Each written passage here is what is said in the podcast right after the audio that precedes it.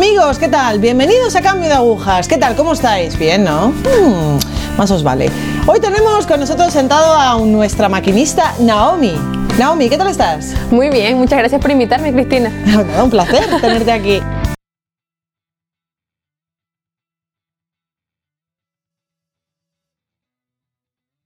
Naomi, quiero que te presentes. Bueno, me llamo Naomi, soy de Ecuador, de la ciudad de Guayaquil y tengo 20 años. Vale.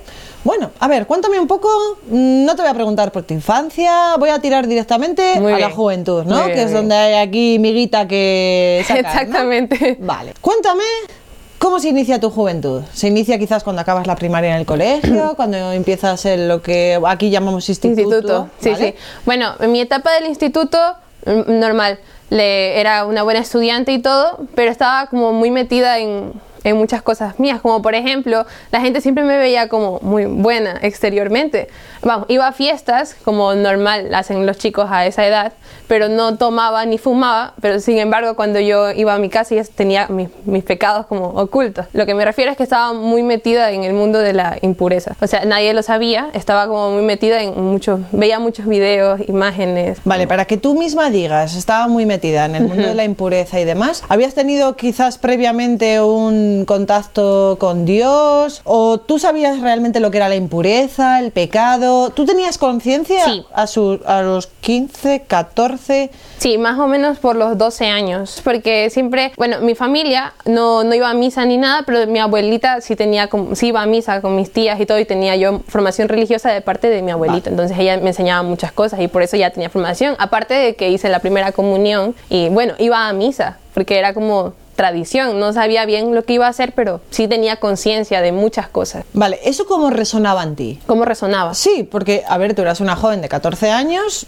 vale, tenías a tu abuelita, a tus tías, pero eso resonaba en ti, ¿cómo? ¿Eso cómo, cómo caía en ti? Sí, bueno, la verdad es que para mí era como, sí, solo como una tradición, como algo más que tenía que hacer. Los domingos tengo que ir a misa y ya está. Vale, una rutina. Sí, yo sabía que, digamos, que si faltaba misa era pecado mortal, entonces yo ni loca quería, o sea, como faltar a misa, pero era lo único que yo tenía de conciencia. Digamos, me metí en todo este mundo de la impureza siendo pecado mortal también, pero eso no me, no me importaba. Era como algo que, no sé, como que no caía en la cuenta. Vale, ¿cómo avanza tu vida? Ya. Después de, bueno, después de todo eso, aparte de que yo estaba como muy metida en ese mundo, también sufría de depresión. Entonces, en muchas ocasiones me pasaba, no sé, filosofando como por la vida, no sabía por qué existía, entonces era como todas las tardes, llegué en verdad un año a llorar casi los días, de no sabía por qué estaba aquí en esta vida, como que no sabía qué, cuál era la razón de mi existir ni nada.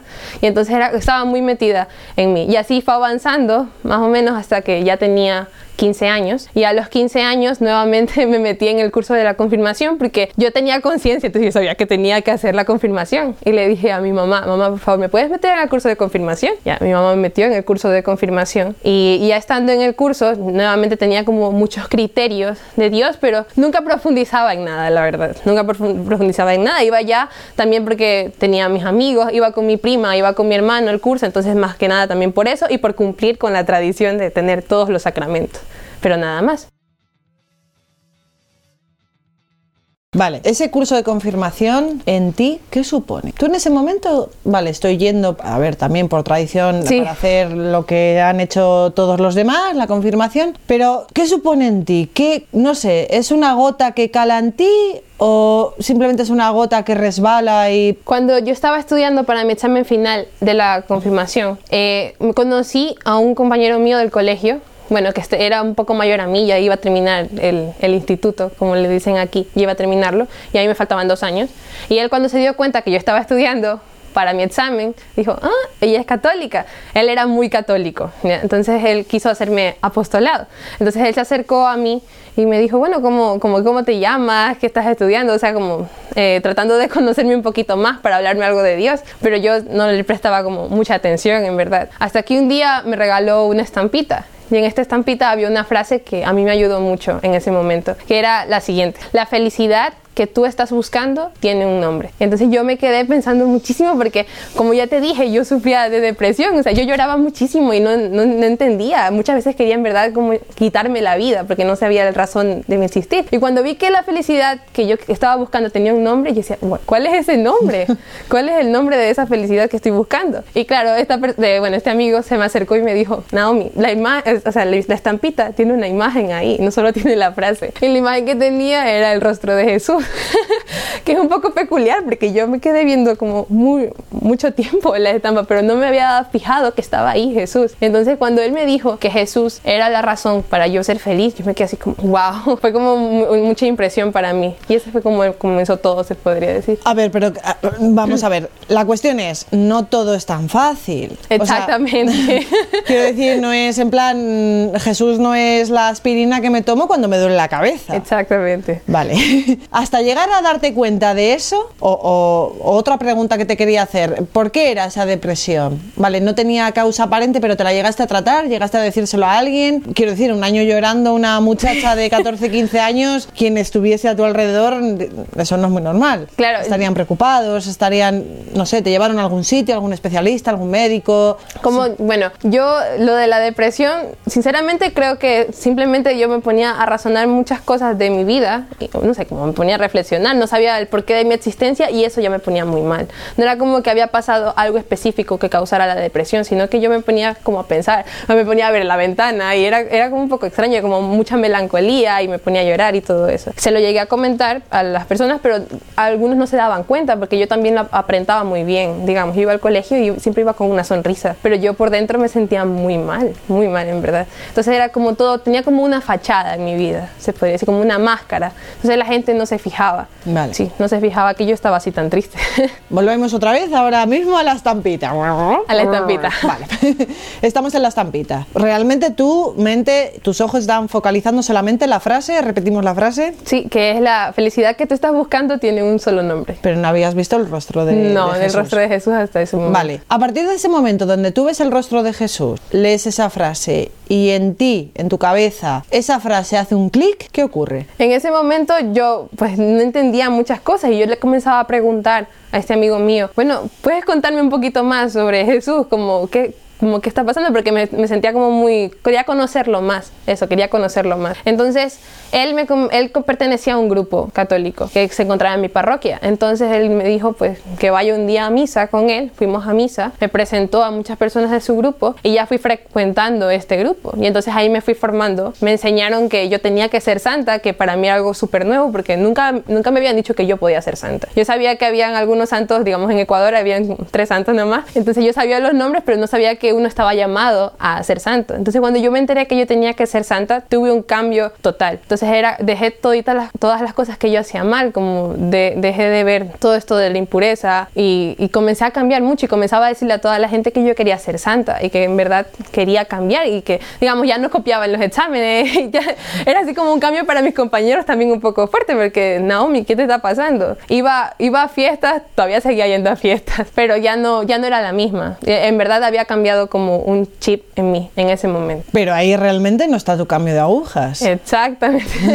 no, porque, bueno, cuando yo me di cuenta que, bueno, ya me fui conociendo mucho más a Dios y me fui también dando cuenta que Él era lo que me estaba pidiendo Él en mi vida, yo comencé a ponerle muchas barreras, porque cuando yo me di cuenta cuál era mi vocación, así que como que Él me estaba llamando a algo que no es muy común, bueno, todo el mundo piensa que está llamado al matrimonio. En mi caso, a mí el Señor me estaba mostrando que Él me quería como su que quería que fuera religiosa. Entonces también me comenzó a pedir muchas cosas que, y yo, las, yo comencé a ver a Dios como un Dios cruel, como un Dios que me lo quitaba todo. Vamos, de, de amar a Dios sobre todas las cosas que quería ser santa, llegué a pensar que que Dios me quitaba todo, que me quitaba mis amigos, que me quitaba mi familia, que me quitaba mis momentos de, de placer, porque en, esto, en esos instantes ya no eran de felicidad, sino como de, de placer, porque estaba viendo mi pecado, como que Dios me, me, quiere quitar todo lo malo en realidad. Y ya y comencé a ver a Dios como a alguien cruel, y ya me comencé a rebelar con Él. Incluso en una ocasión llegué a pensar, bueno, llegué como a decirle a Dios que me arrepentía del momento en que lo había conocido, porque desde que Él entró a mi vida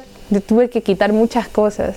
Mira, y mira que yo vivía, o sea, que yo me la pasaba muy mal, pero yo le dije que me arrepentía totalmente de haberlo conocido, que no quería, quería que no quería conocerlo, o sea, que no quería seguir ya estando con él. Vale, y cuando le cierras la puerta a Dios, dices, adiós. Sí. ¿Qué ocurre en ti? ¿Qué sientes? Yo, es que en ese momento fue como, yo siento que fue como, como una no sé, como una espada, como que yo le hice un daño muy grande a Jesús. Porque también en ese momento que yo le dije que, que no quería saber nada más de él, también yo decía, es que una vez que ya conoces a Jesús y una vez que ya conoces a Dios y todo el amor que Él nos tiene y todo lo que ha hecho por nosotros, no le puedes dar la espalda. Yo le quería dar la espalda, pero no podía. Era como, era como un suicidio espiritual, en verdad. Pero es que era como que me estaba matando, ¿sabes? Porque yo fui creada para amar a Dios. Entonces cuando yo, cuando yo en verdad yo, yo, le dije al Señor, yo no quiero saber nada más de ti, estaba luchando contra mi propia naturaleza, porque no, no, yo no fui, o sea, Él no me creó para no amarlo, entonces era como, eh, yo simplemente no era como que vivía, sino como que estaba sobre, sobreviviendo, así como que ya con las últimas lograba estar cada día bien, porque al final yo le había puesto una barrera total a Dios. Y, todavía vivía como con una fachada, porque como yo pertenecía a este grupo, yo no me alejé del grupo, yo seguía yendo a todas las actividades que teníamos, a rosarios, a misa, pero ya con otro fin, ya era todo más superficial. Yo ya no iba para conocer a Dios, sino porque ya tenía un grupo de amigos, porque no sé, porque yo me encontraba con... Estabas a gusto. Exactamente, porque estaba a gusto. Entonces ya no, yo no quería ya luchar más por Dios, no quería hacer como ningún sacrificio, no quería dejar nada, simplemente como vivirlo todo muy superficialmente. O sea, estufa. Exactamente sí. Muy grupo estufa. Sí, sí, sí. Pero todo claro, yo simplemente no quería ya estar más con él y ya. O sea, tú estando ahí en el grupo estufa, sin querer decirle sí a Dios en lo que él más o menos te había mostrado o te había dejado ver, ¿qué, qué sientes tú? O sea, quiero decir que, por ejemplo, cuando, cuando hablabas de la depresión, entiendo que era un vacío muy grande que tu cuerpo, tu mente no podía soportar y entonces lo expresaba estando triste, estando ansiosa, llorando, ¿vale? Pero en este momento, ¿qué sientes tú por dentro? Es un poco para identificar la ausencia, o sea, no tú ni yo, sino los que nos ven, un poco para identificar la ausencia de Dios. ¿Qué siento yo por dentro? Pues es que yo me sentía como, como una traidora, es que no sé cómo explicar, así como una traidora. En realidad, a mí lo que, no sé, me sentía como como Judas a lo mejor en ese momento, que yo había traicionado al Señor, como que lo había vendido, porque yo lo había conocido ya, o sea, el Señor en verdad que había derramado muchísimas gracias en mí y yo simplemente le había dado la espalda. Pero a mí algo que también se, se podría decir que me salvó fue que yo tenía personas que siempre estaban detrás mío tratando de ayudarme. Porque tenía amigas que me decían, Naomi, em, yo creo que, no sé, como que me invitaban, vamos a misa esto, pero ellas sí lo hacían como muy buena intención. Sí. Así como, Naomi, vamos a comer algo, pero siempre con el fin de, de, tratar de hablarme un poco de Dios. Y entonces esas cosas a mí me ayudaban, pero yo seguía en verdad con una barrera total, como que no quería saber nada. Y yo lo demostraba así. Yo creo que todo el mundo se daba cuenta que no estaba viviendo coherentemente nada. Vale, ¿dónde cambia esto? ¿Dónde cambia esto? Muy bien. Como ya te dije, como ya tenía unas amigas que siempre estaban detrás mío, molestando. Bueno.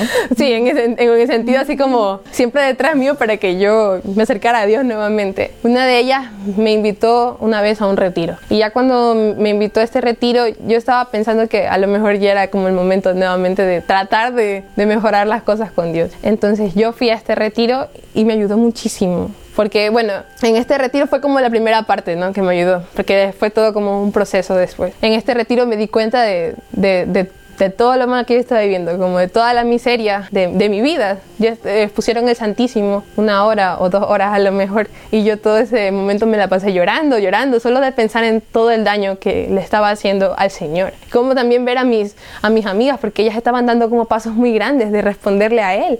Y yo decía, ¿cómo, cómo pueden ellas ser tan valientes, tener todo ese coraje, esa fuerza que yo no tengo? Entonces ese, el testimonio de mis amigas a mí me ayudaba mucho. Y yo decía, bueno, de alguna forma tengo como... Pero después de, de ese retiro seguía igual como en altibajos.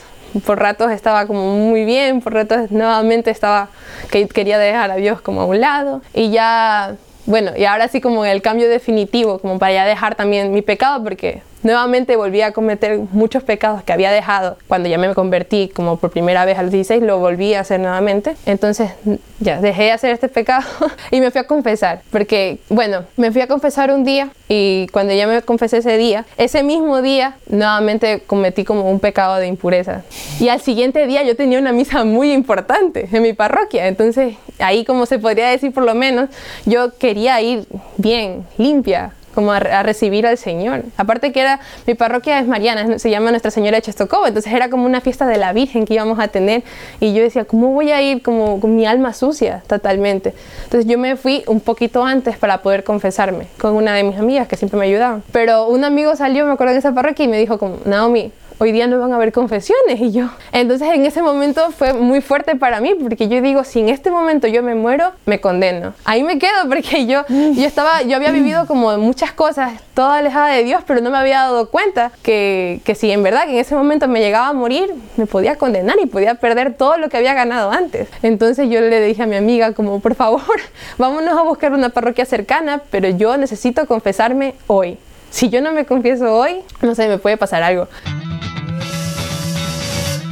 Entonces cogimos con un amigo que también nos encontramos, fuimos en su coche buscando parroquias y parroquias en la ciudad, hasta que por fin llegamos a una donde había un sacerdote que yo creo que es muy santo, en verdad, porque ella iba a comenzar la misa y él siempre comenzaba la misa muy puntual, pero vio que teníamos cara de como ya de desesperación total, que si no nos confesamos... ¡Confiéseme, confiéseme! Exactamente, yo era como que pedía confesión así, incluso nos íbamos a confesar todos los que íbamos en ese coche, pero yo ya, les, ya me arrodillaba y le decía por favor, yo la primera, yo la primera. Déjame ir a mí primero, porque si yo no me confieso ahora, es que no, no voy a poder. Me fui a confesar y el sacerdote es que, es que fue muy bueno, muy bueno.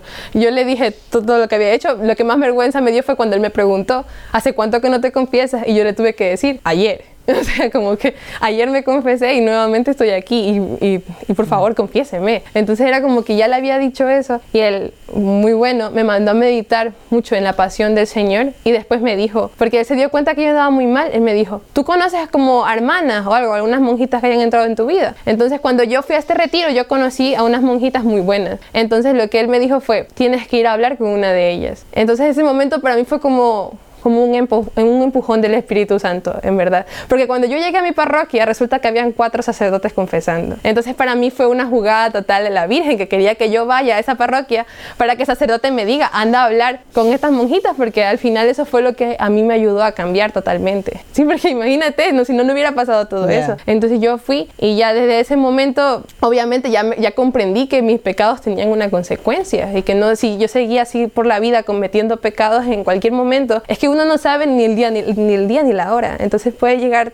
ese momento y que tú no estés listo para morirte en verdad y presentarte ante el Señor. Yo me iba a presentar sucia, me iba a presentar sin nada. Entonces yo quería en verdad ya estar preparada y presentarme bien ante el Señor. Y bueno, y en ese momento también ya fui donde las hermanas y eso fue otra cosa que a mí me ayudó muchísimo porque aparte de que tenía amigas que me ayudaban, ya tener alguien que me aconsejara, alguien que me dijera el camino por el que tenía que seguir, ya, ya sí, era un poco la pauta. Exactamente, un poco la pauta, sí, porque yo le, ya podía como decirle a alguien, mira, me está pasando esto, estoy viviendo esto, ¿me podrías decir más o menos qué es lo que tengo que hacer como para poder cumplir la voluntad de Dios? Entonces eso ya, ya era mucho, era muchísimo, porque ya no iba sola por la vida. Entonces ya había, es que cuando uno camina solo, es como que, es como que uno está ciego totalmente, no se da cuenta por dónde tiene que caminar y se va cayendo muchas veces. En cambio, si tiene tienes alguien que va contigo, que te ayuda, entonces ya por lo menos sabes qué pasos ir dando. Ahora mismo, ¿en qué paso estás? pues muy bien, ahora que ya, ya por fin acepté la voluntad de Dios, que tanto me costaba aceptarla, que Él me llamaba a ser su esposa, no sé por qué me costaba tanto, si es el mejor regalo que Él me ha podido dar. Entonces, ahorita estoy en, postulante en una comunidad, la Siervas del Hogar de la Madre, y nada, estoy muy contenta. Si tuvieses que hacer una conclusión de lo que para ti significa la confesión, ¿qué dirías? Yes. pues yo, es que para mí la confesión, es que, eh, no sé, yo creo que es, un regalo, es que, es que para mí es eso, un regalo que el Señor nos da, porque el Señor vino aquí a la tierra a salvarnos y, todavía es como, Él sabe en verdad lo malos que somos nosotros, que a pesar de que Él vino, no, vino a enseñarnos cómo tenemos que vivir, lo que tenemos que hacer, entonces Él nos dice así, aparte les voy a dejar como este plus, este regalo de la confesión, para que cada vez que caigan traten de venir a buscarme. Es que en verdad la confesión es como un abrazo misericordioso de, del Señor hacia nosotros, como que siempre está con los brazos abiertos a pesar de todos los pecados malos que tú hayas cometido y dice, ven a mí, vuelve a mí, que yo no te voy a, sabes, no, no te voy a hacer nada, yo solo te quiero abrazar tú eres mi hija, tú eres mi hermana, tú eres mi esposa, es como así, solo ven a mí, que yo te quiero abrazar. Para mí es eso, como un abrazo, un abrazo de amor. Nada que decir. Naomi, muchísimas gracias. ¿Puedes volver a repetir la frase para despedirnos? Claro, la frase que a mí me ayudó es la que la felicidad que, que tú estás buscando solo tiene un nombre. Pues no busquéis más. Exactamente. O bueno, sí, buscar, o sea, ahora no rindáis, ¿vale? buscar, ya sabéis cuál es la meta de este camino en el que estáis buscando. Naomi lo tiene claro, yo también, pero oremos todos juntos para que todos aquellos que nos ven, todos aquellos que estáis ahí detrás y delante, tengan claro cuál es el fin, cuál es la meta. La meta es Jesús, Dios. No lo olvidéis. Gracias.